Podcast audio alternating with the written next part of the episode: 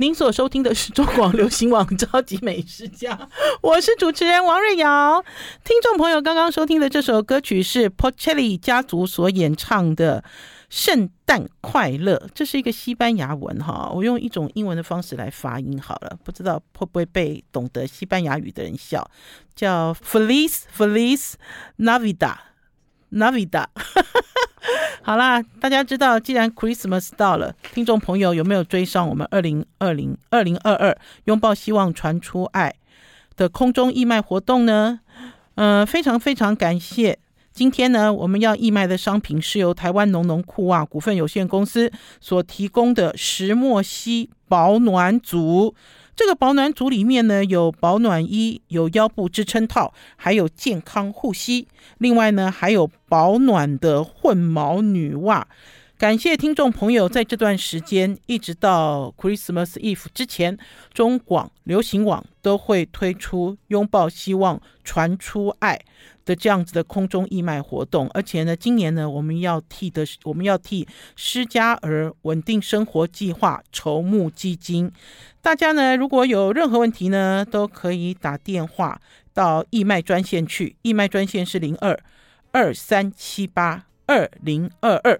因为我知道我们每年呢办这个空中义卖活动呢，永远东西都是不够卖了哈。呃，所以呢，有很多人想要追哈，甚至想要捐钱，想要做更多，都可以直接哈，直接联络，不用客气。嗯、我自己在讲啊，一年只做一次好事，就是在等我们中广的空中义卖活动，大家不要客气，要尽量追上去。好啦，超级美食家呢，今天来跟大家继续聊美食。在几天前呢，我参加了一场兴业台菜所办的台菜宴。呃，今天呢，我们呢所上传的影片呢也非常独特，我觉得也只有我敢这样子上传影片了哈。大家呢看不到王瑞瑶的脸，大家呢就是不断的看到。我在手机里面秀出照片，因为我想要仔细讲一下，就是呢我的吃喝玩乐的一种体验。那所以呢，听众朋友呢，不光是听广播，不光是看影片，你们也要追上我的 FB。为什么？因为呢，我的 FB 呢都可以带着大家吃喝玩乐，这个呢也是我的宗旨。哈，希望大家都能够很开心。好，我要先讲一下这场台菜宴。这场台菜宴的缘起应该要怎么讲呢？我觉得，因为米其林啊来到台湾之后，很多餐厅呢，他们都想要发挥他们的优点，让米其林看见。然后呢，呃，不惜举办很多活动，还是耗费很多巨资，哈。然后呢，呃，聘请所谓的专家，大家来操盘，大家来操作，然后呢，办很多很多东西。像以前像这样子的一个活动呢，通常会在呃西餐厅，然后甚至是名厨的西餐厅会看到，哈。可是呢，会在台菜中餐厅，哈，其实是比较难的啦，哈。那这个台菜宴呢，老实讲呢，在上个月已经办过一次了，我看到了 Benson 老师。编审老师有去参加，而且编审老师呢也写了很大一篇文章。哎，我们好久没有找编审老师来这里 murmur 了，对不对？编审老师讲话好小声哦，可是编编审老师讲话好有魅力哦。我们应该请他来聊天。好，我要来聊一下这个台菜宴哈。这个台菜宴呢，呃，它其实在呃一月好像没有办，因为一月过年嘛。十二月好像也没有办，好像紧接下来是三月哈。然后并不是你订就有哈，因为它算是一个宴席。这个宴席有一点像是喝喜酒，就是你会跟呃一堆不认识的人哈，大家一起办桌吃东西。那所以。呢，它的现场有一些氛围，这个氛围很有趣哈，就是它现场它会摆一些呃古早味的调酒。什么叫做古早味的调酒？不知道年轻的听众朋友有没有喝过绍兴酒加话梅？有吗？你们有喝过吗？还是以前会用红露酒去摇什么东西，加汽水啊，加什么有的没有的哈？那所以它就有了一个台味 feel。而且呢，在早期兴业刚成立的时候是民国。呃，一九七七年，对不对？如果我没记错的话，就是大概四十多年前。那个时候流行的饮料并不是可口可乐，那个时候流行的饮料是黑松。那个时候流行的饮料搞不好是，呃，我想想看，我本来还记得一个饮料，害我好怀念哦，就是那种玻璃瓶装的啦，好，然后有果汁的那种淡淡然的那种东西。那所以呢，在这场宴席里面呢，都把这些复古的元素拿出来了，然后甚至于呢，在现场呢，还搬出来了一大块花生糖的砖块。我觉得讲砖哈，砖比较小啦，这是好大一块哦。大家如果现在有追上超级美食家王瑞瑶的超级美食家的脸书粉丝专业，就可以看到这段影片。因为呢，这个呃师傅呢，就整个晚上一整个晚上都看着这块花生糖砖，哈，主要是有人要来吃这个花生糖润饼卷。他现场就要刨，拿一个那个好像木匠一样的这个刨刀，就这样推推推。好，我现在给大家看这个影片。然后呢，我还以为花生糖磨下来的这个粉末哈，我印象中就是包在润饼里嘛哈，然后加一点香菜哈。我很高兴那天在这场宴会的时候，有不少小孩子，就很年轻的，就是很小的小孩子，小孩子就对这样子的甜点很感兴趣。呃，我才发现说，哎。奇怪，不是只有香菜哦，它还会搭配两个东西，一个是呃炸的很酥的芋头条、芋头丝，然后它还会搭配加了蛮多白胡椒粉的呃菜脯，哈，因为我很少吃这种东西啦，哈，而且呢，呃，每次只要讲到这个这样子的一个古早味的零食的时候，就有人讲说，哎，这宜兰的啦，这宜兰的。好，可是事实上，我记得我在鹿港也有看过。好，不管怎么样，它应该是代表某一个年代，哈，呃，大家耳熟能详、非常知道的一种甜点。就像那一天呢，呃，在现场摆了几张老照片，其中呢有一张老照片呢拍的是呃。台北桥，而且是台北桥还是铁桥的时候，我老实讲，我没有印象台北桥是铁桥，哎，可是到了一定年龄的呃一些客人就很有感觉，他说，哎，这是台北铁桥，哎，哈，就就触发了那种所谓的复古跟怀旧，哈，然后呢，在现场也有一些展示了，哈。他展示了一个叫做兴业商行，兴业没有在开南北干货，可是呢，他应该是把他台菜经常用的几个原料展现在这边。第一个就是干贝，其实不是干贝，应该是瑶柱，哈，因为干贝是生鲜品，瑶柱是晒干的了，哈。然后是鱿鱼、竹笙、虾米、鱼皮、香菇、莲子，还有黑枣跟菜脯。等于是呢，当你在吃这个台菜的时候，你可以看到它的原材料的模样，然后呢，甚至呢还有贴出所谓的台菜一定要吃的畅销排行榜，然后呢，它是开放让现场来吃饭的人自己贴条子，大家猜猜看，大家心中认为到了台菜餐厅一定要吃的前三道菜是什么？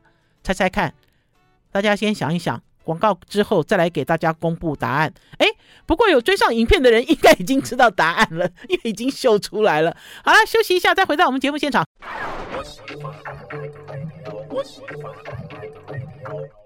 我是王瑞瑶，您所收听的是中广流行网《超级美食家》。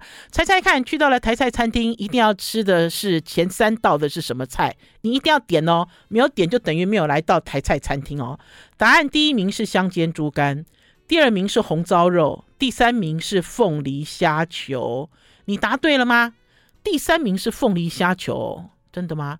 我自己其实比较喜欢菜包能诶，可是在这场选拔里面，菜包能只有三票，卤肉只有两票。好，不管怎么样，我来给大家介绍，因为呢，这里面其实有很多复古，好复古的一些装饰，然后甚至于呢，他播的歌曲也好老哦。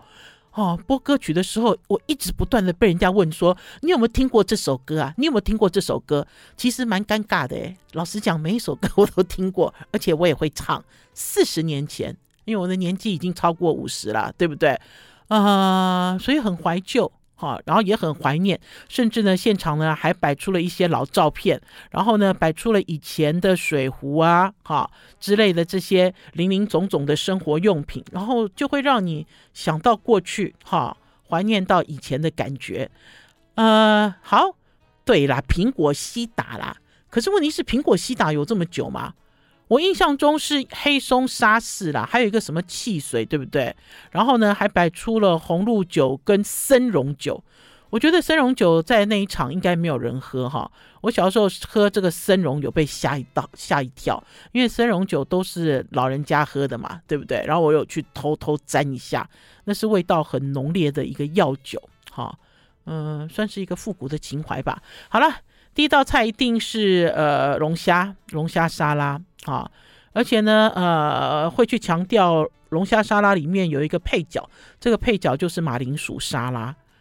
呃，应该是讲说，呃，龙虾肉去蒸，然后取肉挤上了美乃滋，然后又垫上了很多马铃薯沙拉。老实讲，这道菜还没有离我们很远，因为你去一些河汉料理，比如说像美官员之类的，你点的大虾沙拉，他们的配搭都是马铃薯沙拉。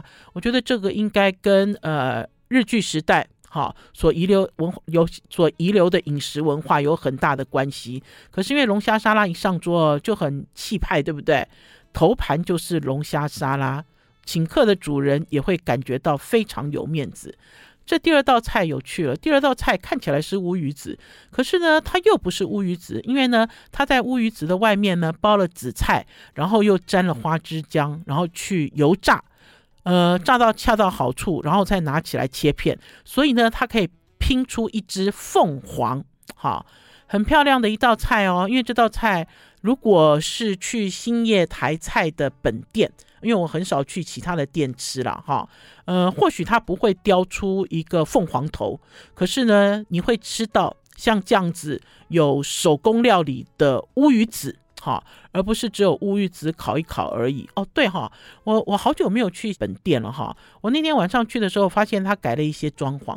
他在一楼呢，呃，一楼有一些算是一些伴手礼吧，也有大片烤好的乌鱼子，哈，然后还有呃李阿姨，就是兴业董事长李秀英阿姨，她自己研制的一些商品，包括 XO 酱。包括酱油膏，哈，李阿姨哦跟我讲了一个故事，我都快笑了。李阿姨说啊，她会请她的外佣，好去炒米粉，然后她的外佣呢就会跑来跟她讲说，哎，没有酱油膏我不会炒米粉，好，我就笑了。我说真的还是假的？我说李阿姨，你们家炒米粉用酱油膏？她说对呀，交给外佣也是这样子。所以下次有机会我们来学加了酱油膏的炒米粉好不好？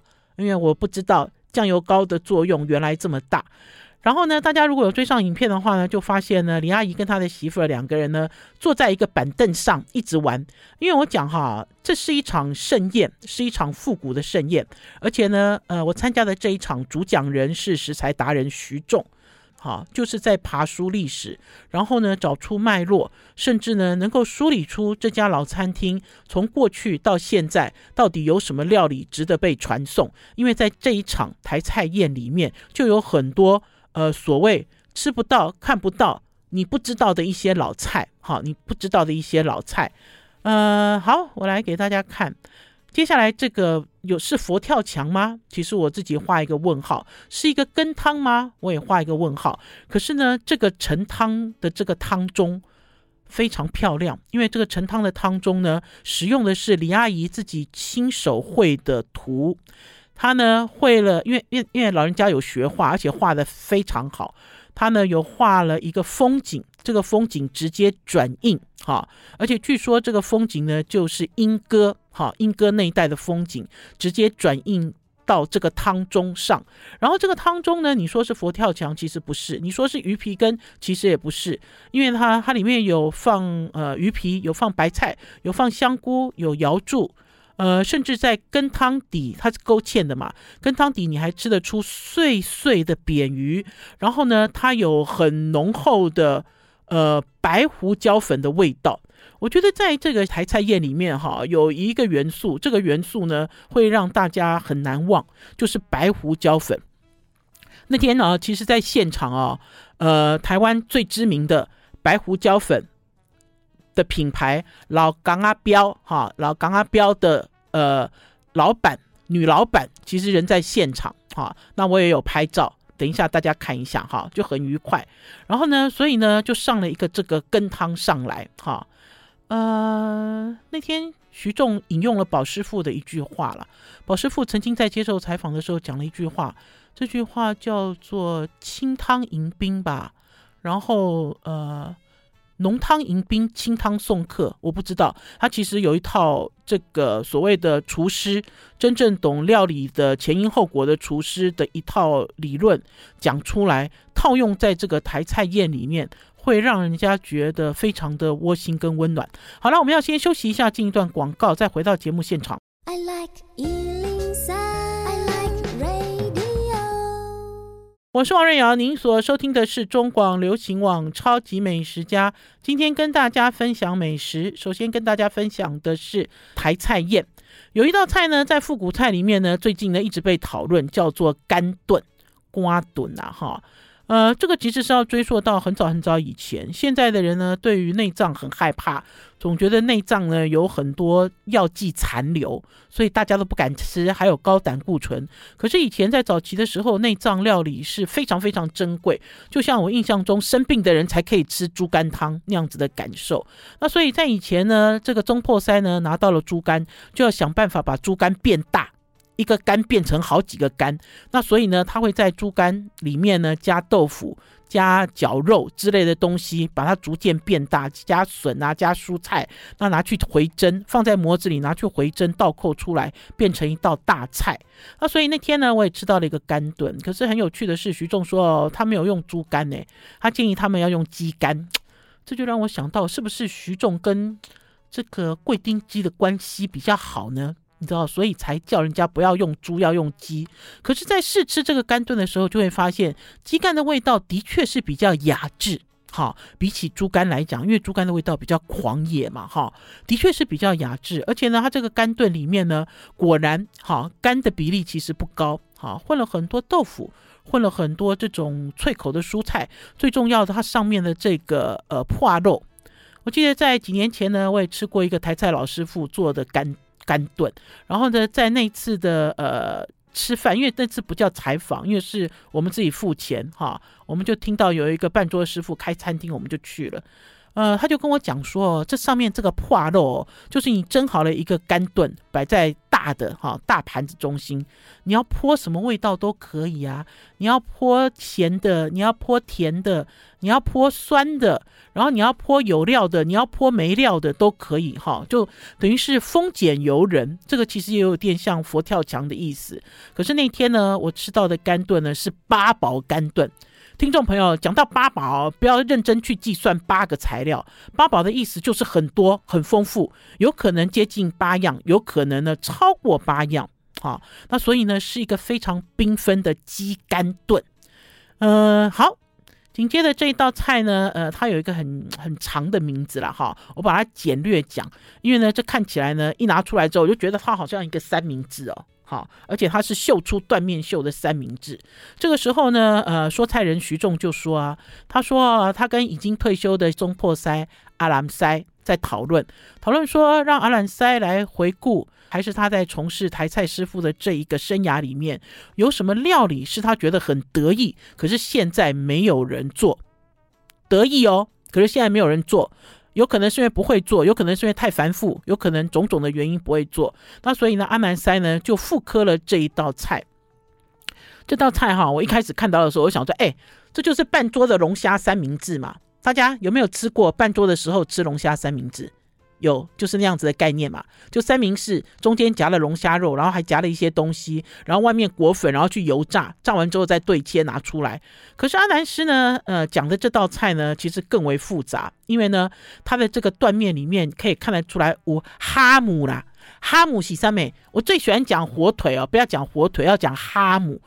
我小的时候听到哈姆的时候，我都觉得这道菜好可口，它居然有一个外国名字叫哈姆。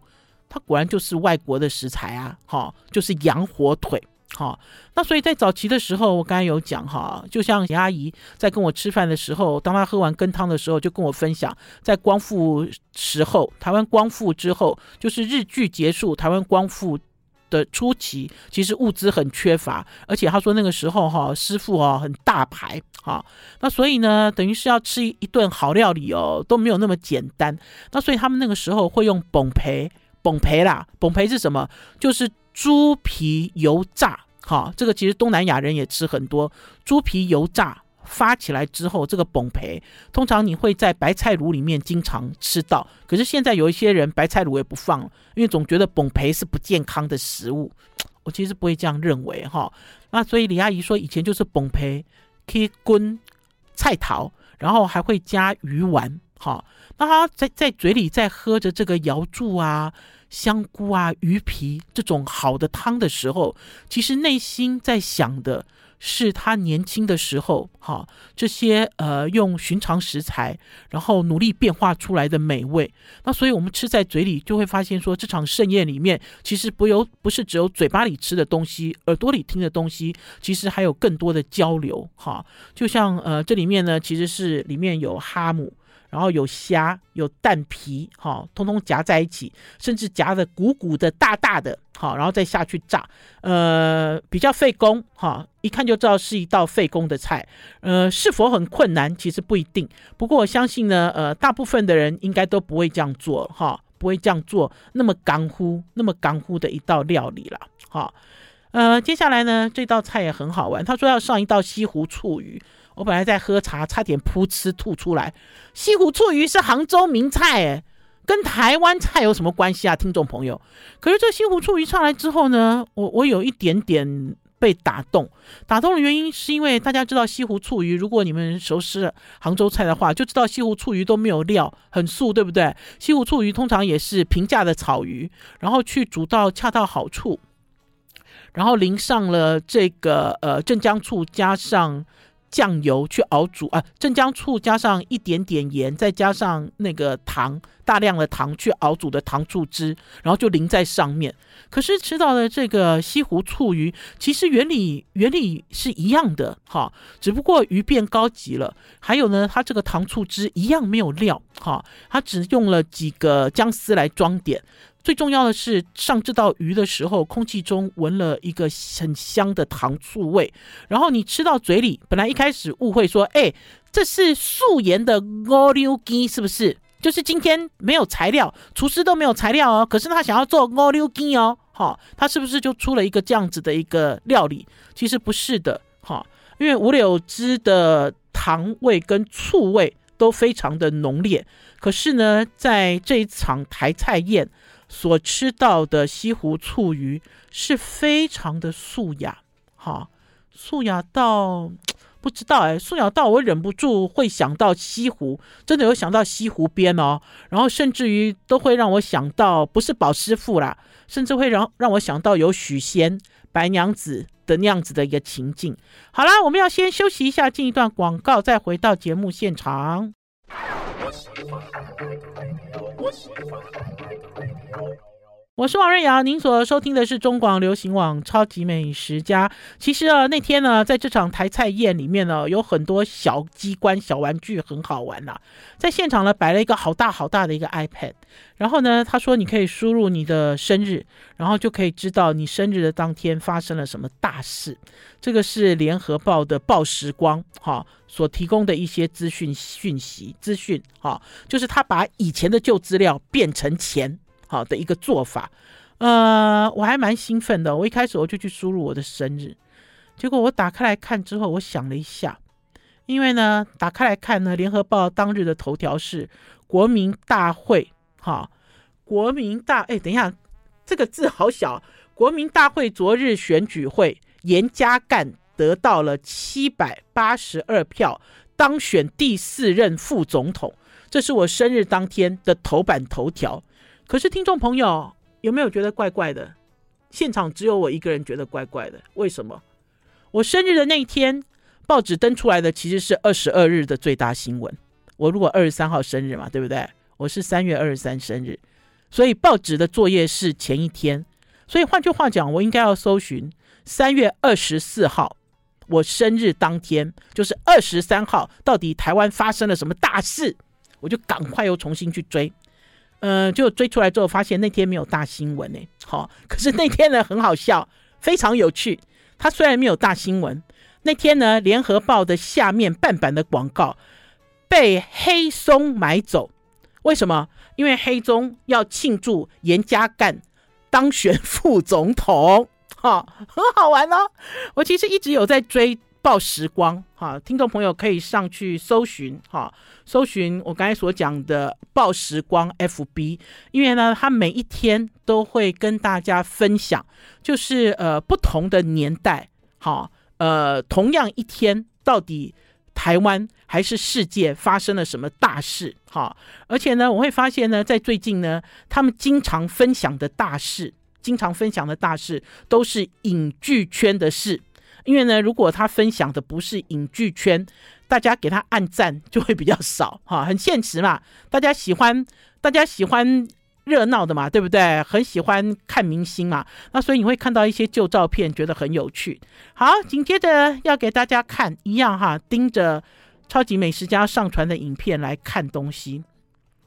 我讲说，我那天去了台南，哈，因为呢，本来要去台南呢，跟大家分享有趣的这个呃精酿啤酒跟烤肉车，结果呢，呃，并不如预期，哈，并不如预期，嗯、好，细节不讨论，可是呢，在。吃到一半的时候呢，高雄有一个贵妇 Alice，就是他们家哈收藏了很多古董的这个 Alice，她就说她上次哦去关子岭泡汤，跟她老公，哎，很久没有去关子岭泡汤了，对不对？听众朋友，你们有去过关子岭吗？我记得我小的时候，我爸爸有带我们去一次关子岭，还是带几次？我爸爸小的时候最喜欢开着玉龙大车，把我们所有的小孩子赶上车，然后就带我们去环岛。呃，我最近一次去关子岭已经好久了，大概超过七年了吧，八年了吧。那个时候我重游关子岭哦，就觉得关子岭的这个泥浆浴好有特色。呃，那天呢，贵妇 Alice 就说他们去了关子岭，关子岭在台南，结果回来的时候呢，经过了桃园市区，已经呃呃台南市区已经很晚了，结果在海安路发现了一家杏仁茶。好，给大家看呃杏仁茶，我那天去拍照。好的杏仁茶，这个老板呢打造了一个餐车，这个好像是在卖杏仁茶的一个推车。这个呢跟你印象中以前哈卖面茶有没有会响的这个汽笛，然后什么东西都卖的这个摊位其实是不一样。他这个摊车很干净，因为他卖的东西不多，他卖的东西就是杏仁茶跟那个芝麻糊哈，而且呢。你近看之后才发现，原来他打造了一个会冒烟的一个大锅，然后大锅的后面呢摆了五管东西，五管五五个管子，好像试管一样。他告诉你真正的杏仁茶的原料是什么，就是南杏、北杏、白米、糙米，哈之类的这些，就是它的原料，没有加什么别的东西，哈，还有盐盐，他把盐盐放进去，可是并没有写糖。哈，所以换句话讲，他的杏仁茶你可以加糖，可以不加糖哈。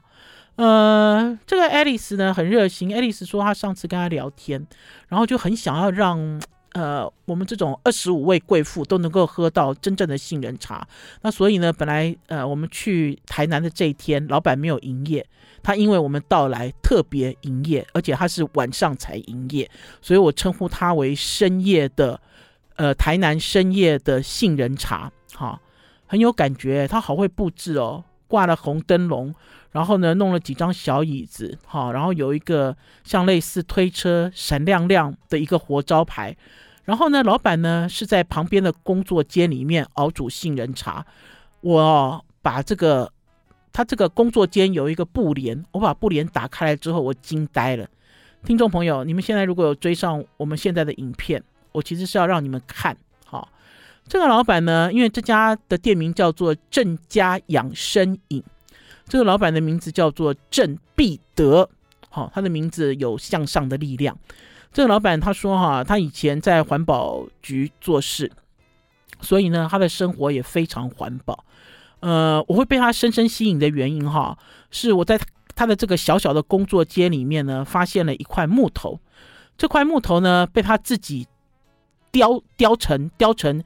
多功用、多功用的一个胶台，它不但呢是胶台，旁边呢它还把它凿了几个洞，这几个洞呢是来放零钱的，可以放五十元、放十元，而且很方便哦，因为它就直接就可以抽取，好像以前的那个车长小姐好，我不知道我讲车长小姐又泄露了我的年龄了哈。就是以前你要找零钱很快，通常都有一管一管一管哈，就是很方便的的这样子的一个一个工具。然后呢，同样在这个胶台的后面，他钻了几个洞，他就把笔呀、啊、剪刀啊，好，全部都放进去。好，这一看就知道是自己做的，因为他不可能卖。如果他要卖，我要花高价跟他买，哈，太难得了。然后呢，你抬头一看，他因为卖的是养生饮，所以呢，他有各式各样不一样大小的杯子，所以呢，他就用了不一样口径的水管，自己去锯，好，自己去量身定做，然后把纸杯都放在里面，好，井井有条，好，一个小小的工作间里面。你放眼望去，都是他自己做的这些呃设备啊、工具啊，让他自己工作起来可以得心应手，而且他自己呢也切实在实践环保这两个这两个字。因为呢，我自己呢偷偷就听到他说，如果自己自备呃自备饮料杯，哈，你买他的杏仁茶或者是芝麻糊，哈，要减十五元，他帮你减去十五元，哈。就所以他是鼓励你，鼓励你这样做。我喝了他的杏仁茶，也喝了他的芝麻糊，非常纯，很纯呐、而且呢，他说呢，为了要做这个呃杏仁茶，他试了好几种哈、就是磨杏仁茶的机器，还有方法。最近呢，呃，最后还是决定用石磨来磨他的杏仁茶，风味最好最佳。老实讲呢，我自己也会在家里偶尔打杏仁茶，因为呃，我我也蛮喜欢喝，我妈妈也喜欢喝。我几乎我我几乎是没有加什么白米或淀粉，好。可是像我这样做杏仁茶，成本有多高吗？听众朋友，你知道吗？好，那所以能够喝到没有加香精的杏仁茶，我觉得都是非常佛心来着。好了，我们要先休息一下，进一段广告，再回到节目现场。I like 我是王瑞瑶，您所收听的是中广流行网《超级美食家》。前几天休假在家里哈，在家里干嘛？在家里忙着做卤肉饭。哈，话说从头啦，因为呢，在呃，其实应该是很久以前，呃，汉学大师王秋桂秋桂老师哈，他就很希望能够吃到宝师傅做的料理。可是呢，因为秋桂老师呢，呃。应该是讲说不能讲拍脆道了哈，秋桂老师吃有他自己的原则，然后所以秋桂老师呢就要求要吃卤肉饭，宝师傅都一直不肯做哈，不肯做的原因并不是因为我们小气了哈，所以宝师傅呢做菜如果是要在家里做菜阵仗都很大，所以呢那天呢应该是说是我的休假日，我们就在前一天把所有的材料。准备好，然后当天的时候就跑去猪肉摊去拿肉，就重新做了宝师傅非常难做，可是呢，每个人吃过都叫好的极品卤肉饭。我记得在很多很多年前，那时候我还在做记者的时候，大概超过十年以上了吧。嗯，嗨呀，曾经凯越在他的咖啡厅曾经出过一碗将近五百元的卤肉饭。那个时候我们还特别跑去吃哦，因为你不知道为什么卤肉饭可以卖那么贵。大家在想，超过十年前，然后那个时候宝师傅心里就在想，他说如果他今天要做一个很贵的卤肉饭，想要用极品冠之以极品，哈，他就一定要名副其实。所以之后呢，宝师傅自己研发自己想，就用猪脚哈来做卤肉饭。那你会跟我讲说，廖猪脚廖姐，那就是猪脚饭啦，怎么会是卤肉饭？没有，宝师傅呢，把两只猪的后脚拿去水煮，水煮完了之后，然后拆肉拆筋，啊，因为最重要是筋嘛。然后还有他用了座头肉，就是很传统煮卤肉饭要的那一块。老实讲啊，我吃卤肉饭吃了那么多年，从小到大都吃卤肉饭。听众朋友，你们知道做头肉长什么样吗？你们知道周桃吧长什么样子吗？你们知道猪脖子肉长什么样子吗？老实讲，你没看过，对不对？你在菜单上也看不到这块肉啊，是不是？我们都要特别预定啊。所以那天呢，宝师傅在做这个极品卤肉饭的时候，我在旁边记录，他就在煮这个猪头那个猪脖子肉的时候，我就好兴奋了。我说我要看猪脖子肉。呃，现在讲猪脖子肉，大家觉得不值钱了哈。可是大家知道吗？松板肉就是从猪脖子肉取出来的。以前整块猪脖子肉不值钱，现在啊，猪脖子肉算是全猪里面最贵的一块部位。尤其是当你取出松板之后，我就看到说，哦，原来猪脖子肉长这样子哦，原来猪真的没有脖子诶。为什么这样讲？因为啊，猪很肥嘛，哈，我其实就比喻比喻我自己好了，所以它的脖子也都是肉，哈，那所以它是一整块很方整，哈，然后甚至于还可以看到，大家知道比较胖的人哦，后面这一块也很鼓，对不对？其实就有一个这样子的感觉，哈，就是一个这样子的感觉，好，呃，宝师傅的做法呢是用猪脖子肉，然后呢，呃，是用了猪脚，然后还加了猪尾巴。还加了猪大肠，哈，宝师傅说呢，在以前他做的时候还会加猪筋，哈，猪的猪脚筋。可是因为呢，大家知道呢，猪啊是利用率很高的一种，我们我们利用率很高的一种牲畜，那所以呢，呃，脚筋其实很难买，哈，因为大部分都被。餐厅啊什么的预定走了，那所以他这次就没有加脚筋。好，做法我这样讲哈，做法其实很简单，大家一听就知道。如果你会做卤肉饭的话，你只是把这个肉哦，还加了猪皮，哈，因为主要其实呢，所谓的极品讲究的就是它的胶质感。老人家嘛，对不对？老人家也不喜欢吃太咸，老人家也不喜欢吃到太多瘦肉，哈。尤其是好的卤肉饭，老实讲根本不需要用到瘦肉，要的是胶质跟肥肉，然后它的香气。那所以呢，宝师傅呢加强了它的胶质感，就用了这些材料呢，用不一样的时间去水煮，水煮到那个软软的，比如说像猪脚可以拆骨的时候，就把它的这个肉都拆下来，然后切成了一公分以内、一公分见方以内的这个细条。跟细丝，我这样讲其实很容易，对不对？听众朋友，你们这样听我讲就觉得哦，要做极品猪脚饭好容易哦。可是我要跟大家讲，我们那天买的猪脚哈，因为特别去交代要给汉学大师王秋桂老师吃，我们特别去交代一定要买成熟的黑猪的猪脚。那两只猪脚哈，我们煮了超过两个小时，因为都煮不软。好，因为它皮很厚，然后煮下来之后呢，因为我们要拆肉跟拆它的这个脚筋的时候，因为很滑，所以你要用小刀慢慢去剔，剔到最后，我就跟宝师傅讲说，你不要再剔了，你把那个猪脚尖留下来给我啃，好不好？我最爱啃这个猪脚尖了，好，所以把这个猪脚尖留下来，好，然后把材料备好之后呢，宝师傅呢就准备呃要让这个呃要让卤肉饭香嘛，卤肉饭香哈，其实不是只有肉香。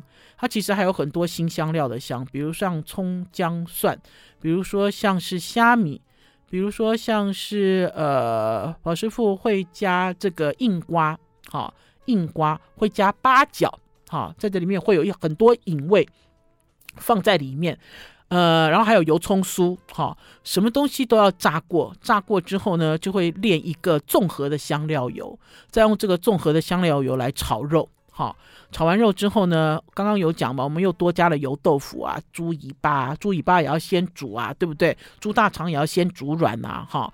然后呢，炒成了一大锅卤肉饭之后，然后再把这些材料放下去，用小火慢慢嘟嘟嘟嘟嘟，要嘟一个小时，然后还要浸泡到隔天，哈，我们时间都算准了，哈。